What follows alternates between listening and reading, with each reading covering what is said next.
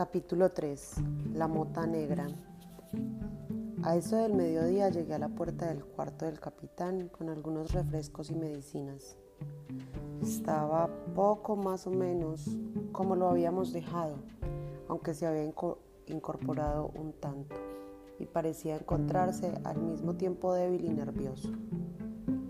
Jim, me dijo, Tú eres acá el único que vales algo y ya sabes que siempre me he portado bien contigo. Ni un mes he dejado de darte cuatro peniques de plata y ahora ya me ves aquí, compañero, sin ánimo y abandonado de todos. Así que, Jim, por favor, tráeme un cortadillo de ron. Vamos, colega, ¿me lo traes? El médico, empecé a decir, pero rompió en maldiciones contra el doctor con voz apagada aunque furiosa. Los médicos son todos unos farsantes y ese vuestro, ¿qué sabe él de las cosas de navegantes? He estado yo en lugares tan calurosos como pez hirviendo, con compañeros que caían muertos como moscas del vómito negro y la maldita tierra que se ondulaba como la mar con los terremotos. ¿Qué sabe el médico ese de tierras así? y no me sustentaba de otra cosa que de ron, te lo juro. Ha sido comida y bebida, padre y hermano para mí. Y si me lo quitan ahora, ya no soy más que un pobre pontón viejo al socaire de la costa. Y mi sangre caerá sobre tu cabeza, Jim, y sobre la de ese matasanos. Y volvió a echar otra sarta de maldiciones. Jim, Mira, cómo me tiemblan las manos. No puedo tenerlas quietas, prosiguió en tono plañidero. No he bebido una gota en todo el santo día. Te digo que ese médico es un idiota. Si no he hecho un trago de rum, Jim, me van a traer, me van a entrar los delirios. Ya empiezo a tenerlos. He visto al viejo Flint en aquel rincón detrás de ti, como si estuviera vivo, así lo he visto. Y si me entran los delirios, soy hombre que ha llevado una mala vida. Y se me va a parecer hasta Caín. Tu propio médico ha dicho que un vaso no me causará daño. Te daré una guinea de oro por un cortadillo, Jim. Cada vez se excitaba más y yo me alarmaba por mi padre que estaba muy mal aquel día y necesitaba tranquilidad. Además, el recuerdo de aquellas palabras del doctor aminoraba mis escrúpulos y me sentía ofendido por el soborno que me ofrecía. No necesito su dinero, le dijo, sino el que usted le debe a mi padre. Le traeré un vaso y nada más.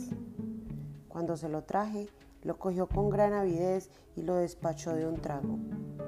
Bueno, bueno, dijo. Ya me siento mejor, sí señor. Y ahora, amiguito, dijo el doctor cuánto tiempo tendría que quedarme en esta vieja litera. Una semana por lo menos. Maldita sea, exclamó. Una semana. Eso no puede ser. Para entonces ya me habrían echado esos la mota negra. En este mismo momento esos marineros de agua dulce andan ya por ahí husmeando tras de mí haraganes que no han sabido guardar lo que tenían y quieren echar mano de lo que no es suyo. Dime tú a mí si eso es portarse como un buen marinero. Pero yo soy un alma ahorrativa. Nunca gasté mis buenos dineros ni los perdí tampoco y ahora volveré a burlarlos. No les tengo miedo. Voy a alargar otro rizo y dejarlos otra vez con un palmo de narices. Mientras así hablaba, se había ido levantando de la cama con gran dificultad, haciéndose a mis hombros con tal fuerza que casi me hizo chillar, y, moviéndome las, y moviendo las piernas como un peso muerto. Sus palabras, animosas como eran, contrastaban lastimosamente con la débil voz que las emitía. Cuando consiguió sentarse en el borde de la cama se detuvo. Ese médico me ha asesinado, murmuró. Me zumban los oídos. Ayúdame a acostarme. Antes de que pudiera ayudarlo, se desplomó en el sitio que antes ocupaba y allí se quedó un rato en silencio. Jim, dijo al cabo, ¿viste hoy a aquel navegante? ¿Perro negro? Pregunté. Buah, perro negro, ese es un mal tipo, pero aún son peores los que lo han enviado. Pues mira, si no hay medio de que escape y esos me largan la mota negra, acuérdate de que es mi cofre lo que buscan. Te montas en un caballo, ¿sabes montar, no? Bueno, pues te montas en un caballo y te vas a ese maldito doctor farsante y le dices que convoque a la tripulación, magistrados y gente así, y los haga subir al bordo del almirante Benbow, a toda la tripulación del viejo Flint, marineros y grumetes, todos los que, todos los que quedan. Yo era el segundo de a bordo, el primer oficial de Flint, y yo soy el único que sabe en qué lugar está. Me lo dio en Sabaná cuando se estaba muriendo. Lo mismo que si yo me fuese a morir ahora, ¿sabes? Pero tú no vas a abrir el pico a menos que consigan echarme la mota negra o a menos que veas otra vez a aquel perro negro o a un marinero con una sola pierna, Jim. A ese sobre todo. Pero, ¿qué es la mota negra, capitán? Pregunté. Es un aviso, amigo. Ya te lo diré si me lo echan. Pero tú sigue ojo avisor, Jim, e iremos a partes iguales, te doy mi palabra. Aún divagó un rato, cada vez con voz más débil, pero poco a poco de darle la pócima que tomó como un niño, diciendo, si algún navegante ha necesitado medicinas, ese soy yo.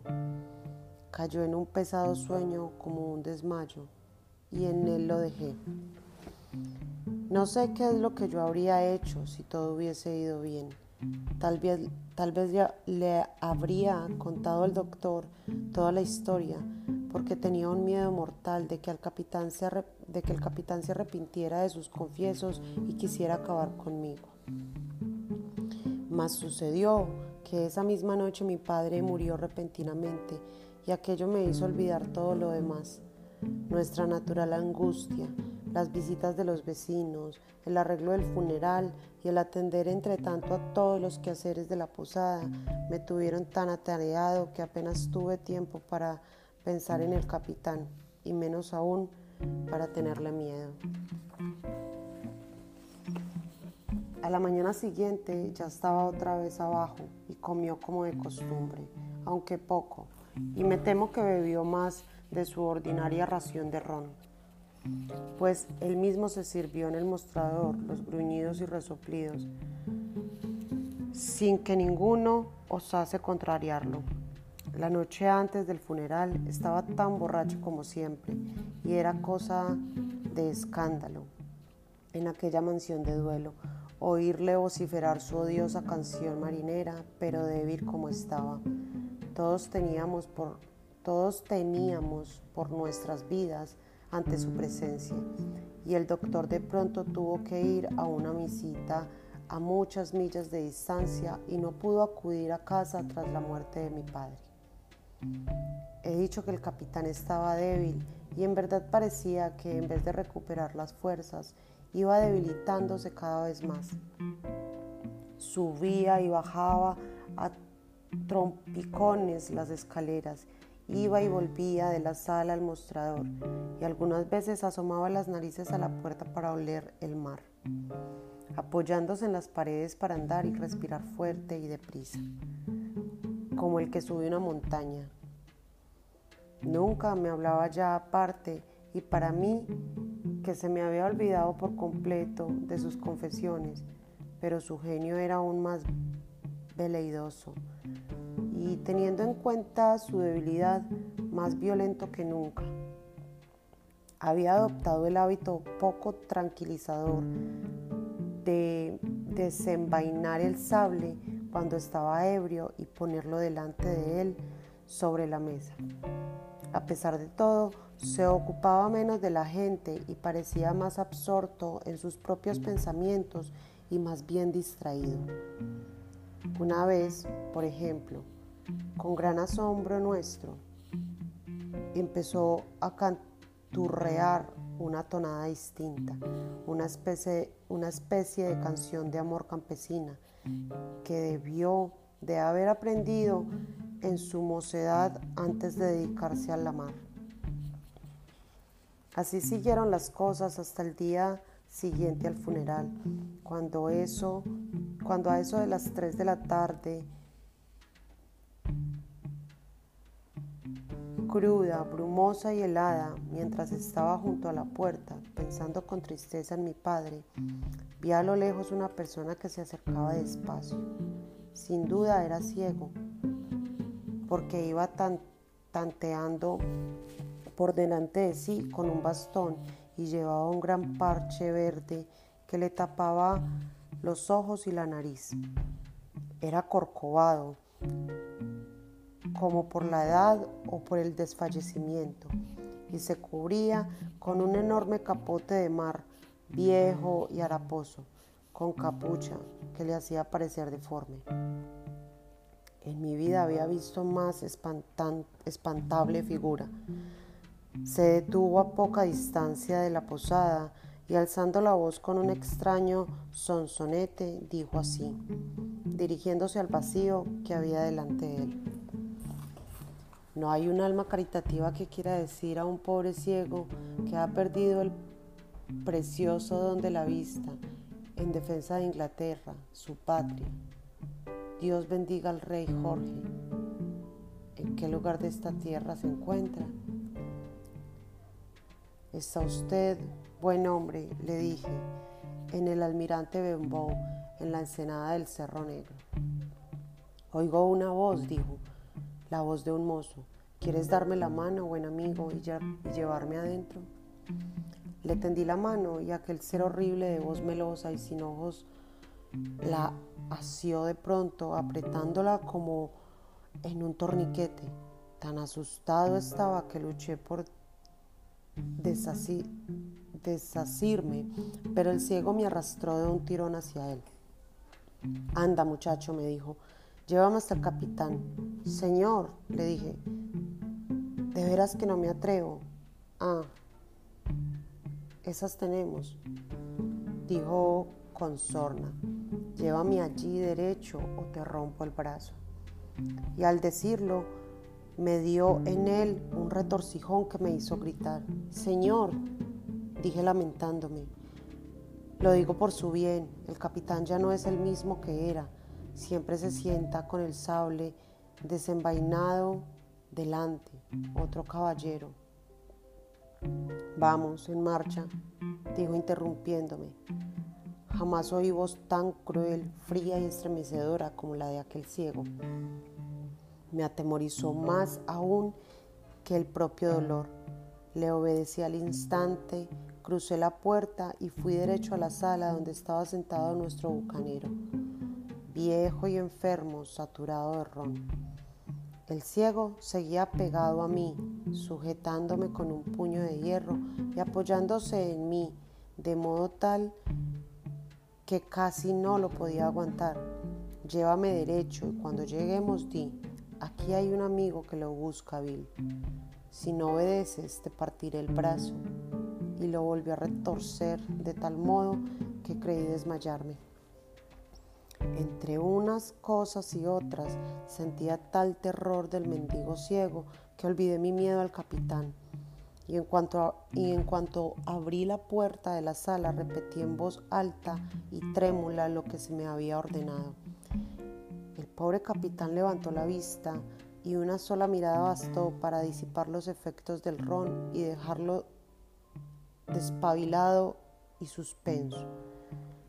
La expresión de su cara no era tanto de terror como de mortal abatimiento.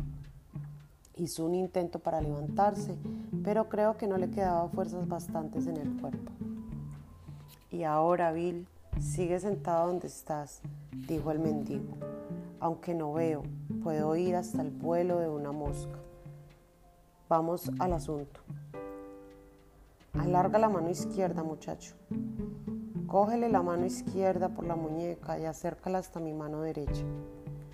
Los dos obedecimos al pie de la letra y vi que el ciego pasaba al, y vi que el ciego pasaba algo de la misma mano en que tenía el bastón a la palma de la, del capitán, que la cerró al instante.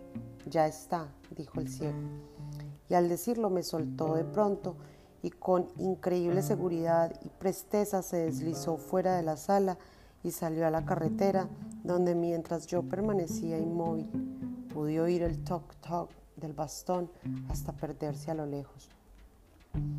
Pasó algún tiempo antes de, que el capitán y yo saliéramos de nuestro estupor, pero al fin y casi al mismo tiempo solté yo su muñeca, que aún la tenía asida, y él se acercó la mano a los ojos y miró un instante lo que en ella tenía.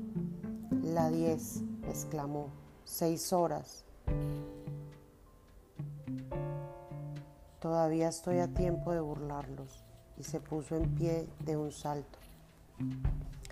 Pero al hacerlo, dio un traspié, se llevó la mano a la garganta, permaneció un momento tambaleándose y después con un extraño ruido cayó de bruces al suelo. De inmediato, de inmediato me precipité a él,